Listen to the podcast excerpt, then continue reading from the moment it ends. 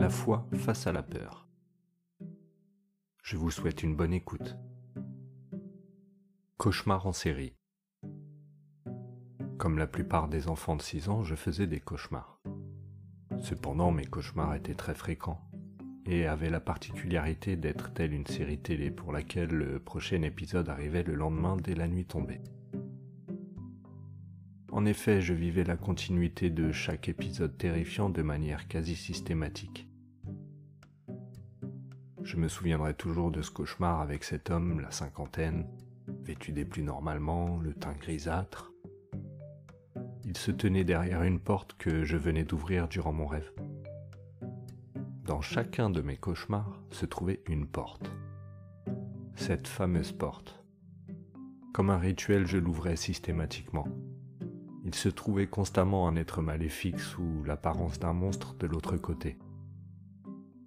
Toutes les portes n'étaient pas concernées, seulement celles à côté desquelles se trouvait une tache de couleur sur le sol. En fonction de cette fameuse tache correspondait un monstre, chacun selon son code couleur. Lors de ce rêve-ci, la tache était jaune moutarde et se trouvait juste devant une porte en métal grise.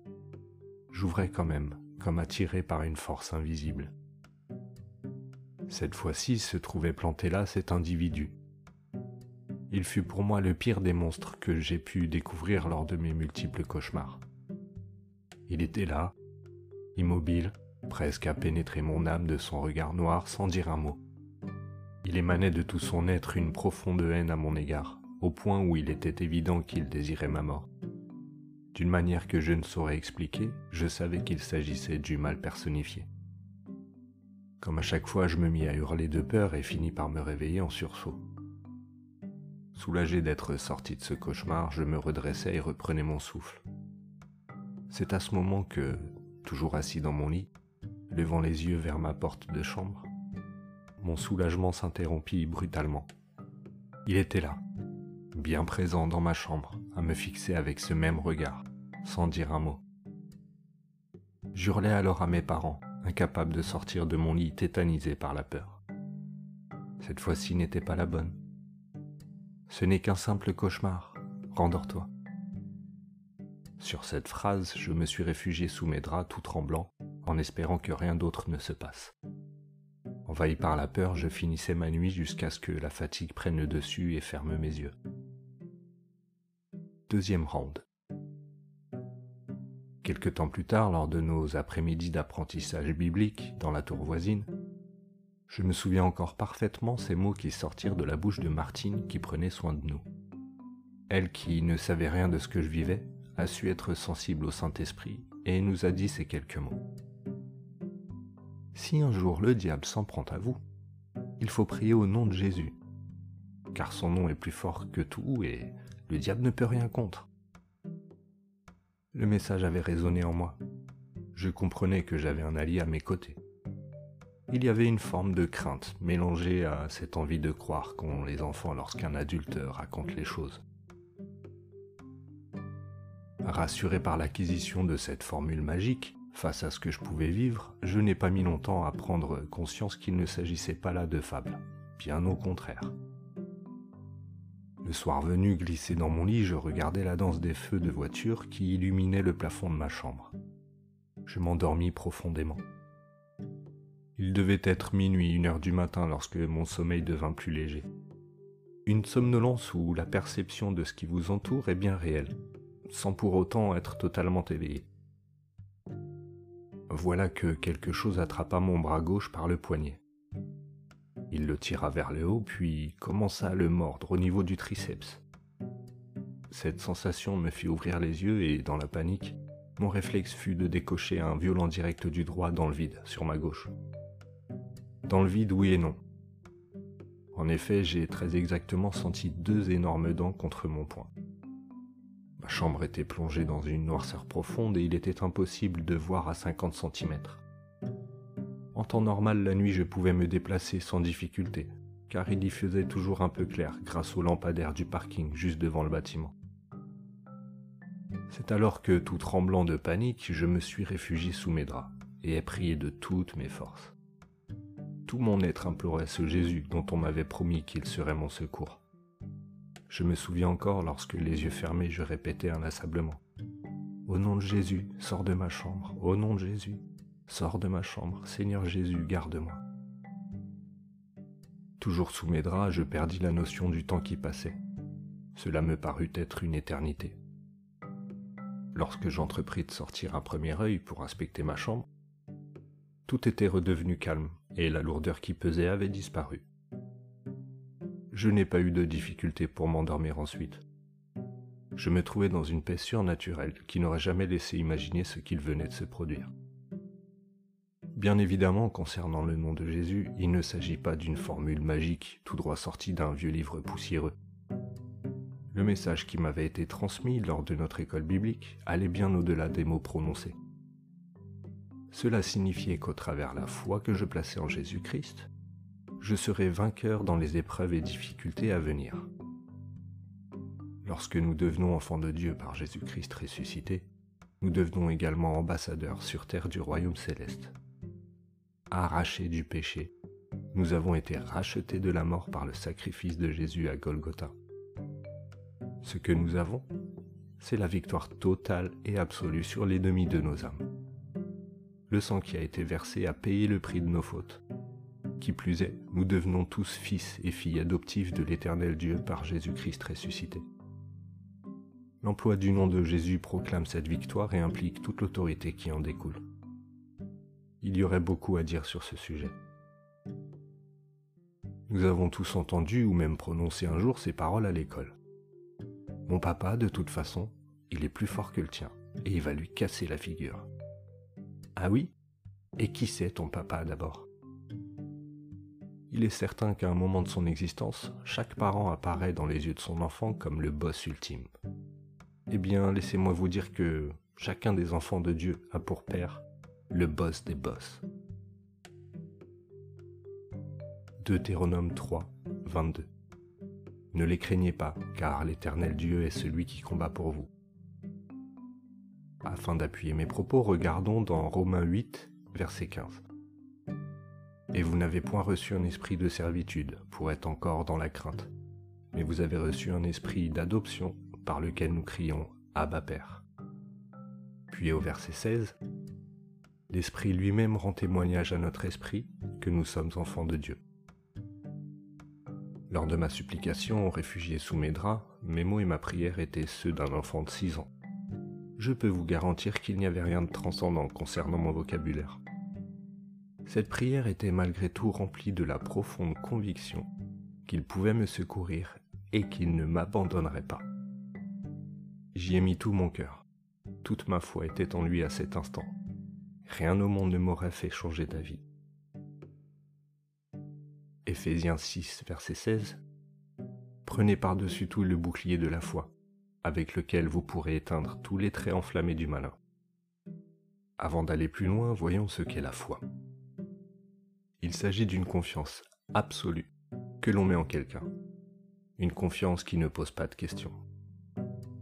C'est la foi qui croit seulement. Dans Marc 4, les disciples qui accompagnent Jésus dans une barque le réveillèrent et lui dirent ceci au verset 38. Maître, cela ne te fait rien que nous soyons en train de mourir je trouve cette formulation à double sens intéressante concernant le fait que la barque était malmenée. En effet, nous comprenons bien que les disciples avaient peur de perdre la vie face aux éléments qui se déchaînaient. Néanmoins, je me posais la question de savoir pourquoi cette formulation pour exprimer leur peur. D'autant qu'ils expriment le fait que l'action de mourir est en train de se passer. Nous soyons en train de. Or, ils auraient pu l'exprimer ainsi, Maître, nous allons couler. Maître, nous allons périr, engloutis par les flots. Lorsque l'on sait à qui les disciples demandaient cela, Jésus était des plus concernés, bien au contraire. C'était d'ailleurs la raison même de sa présence. Jean 3, 16 Car Dieu a tant aimé le monde qu'il a donné son Fils unique, afin que quiconque croit en lui ne périsse pas, mais qu'il ait la vie éternelle. Au verset 40, Jésus leur dit pourquoi êtes-vous si craintif? Comment se fait-il que vous n'ayez pas de foi? Jésus, dans sa question, oppose deux faits. Ce que les disciples ont en cet instant, c'est la crainte. Ce que les disciples n'ont pas en cet instant, c'est la foi. Les disciples se fiaient aux circonstances, ce qui explique la raison de leur état. Plus loin dans Marc, un des chefs de la synagogue du nom de Jairus, dont la fille est mourante, est encouragé par Jésus qui lui dit ceci. Marc 5, verset 36. N'aie pas peur, crois seulement. Il n'y avait que sept personnes chez Jairus lorsque Jésus demanda à la jeune fille de se lever. Pierre, Jacques, Jean, Jairus, son épouse, l'enfant et Jésus bien sûr. Jésus n'avait autorisé personne d'autre à être présent à ce moment précis. Pourquoi? Car il n'avait pas cette foi dont nous parlons, cette confiance absolue. Certains étaient sûrement là pour le spectacle et attendaient de voir, j'imagine. Jésus s'étonnait de leur incrédulité. Jésus encourage Jairus et lui dit de ne pas avoir peur. Il lui dit ensuite ce qu'il doit faire en contrepartie. Crois seulement. En effet, Jésus demandait donc à Jairus de ne pas se fier aux circonstances. 2 Corinthiens 5, verset 7 Car nous marchons par la foi et non par la vue. Hébreu 11, verset 1 Or la foi est une ferme assurance des choses qu'on espère, une démonstration de celles que l'on ne voit pas. La foi concerne quelque chose que l'on espère, qui est à venir. De la même manière, la peur concerne quelque chose qui pourrait se produire, qui est donc à venir également. La différence entre ces deux états se trouve dans ce que l'un ou l'autre produit chez nous. L'un est salvateur, formateur, et témoigne de notre confiance absolue en Dieu le Père. L'autre état est paralysant, déroutant, décourageant, et a comme résultat l'arrêt de notre croissance spirituelle, entre autres. Dans 1 Jean 5, verset 4, il est écrit Parce que tout ce qui est né de Dieu triomphe du monde, et la victoire qui triomphe du monde, c'est notre foi. La foi est primordiale dans notre relation à Dieu, comme Hébreu 11, verset 6 le confirme. Or, sans la foi, il est impossible de lui être agréable, car il faut que celui qui s'approche de Dieu croit que Dieu existe et qu'il est le rémunérateur de ceux qui le cherchent le bélier. En considérant l'importance de notre foi dans notre relation à Dieu, il devient évident que Lucifer et les princes de ce monde feront tout ce qui est en leur pouvoir afin de nous empêcher de toucher au but. Celui de nous saisir pleinement de cette ferme assurance des choses qu'on espère. Ils feront tout pour nous déstabiliser et ainsi ouvrir une porte à l'incrédulité. Métaphoriquement parlant, le bélier que l'ennemi utilise pour ouvrir ses portes est la peur. Elle seule est capable d'enfoncer beaucoup de portes.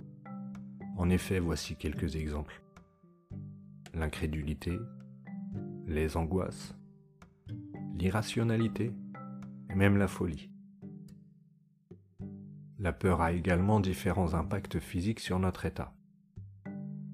Elle peut provoquer une paralysie momentanée partielle et parfois complète il arrive qu'une mèche blanche de cheveux apparaisse ou que la personne soit prise de tremblement. D'une manière ou d'une autre, celle-ci nous limite. Notons qu'en neurobiologie, l'amygdale qui se situe dans la partie frontale du lobe temporal est la structure clé de la peur. Celle-ci inclut les émotions négatives comme la colère par exemple. C'est un peu le détecteur de fumée du corps humain. Pour faire court, l'amygdale est responsable de la mise en alerte de tous les sens dans le but de permettre la survie de l'individu. Joseph Ledoux, en 1949, professeur en sciences pour le Centre de neurosciences sur la peur et l'anxiété, explique parfaitement ce rôle. Un promeneur marche dans la nature et voit ce qu'il prend pour un serpent.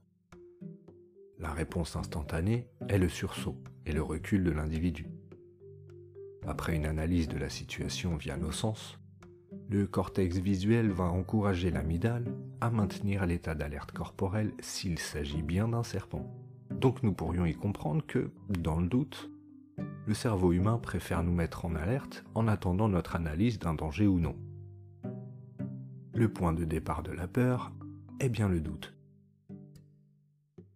A contrario, l'hormone ocytocine, qui est produite par l'hypophyse, est capable de diminuer l'activité cérébrale des centres responsables de la peur.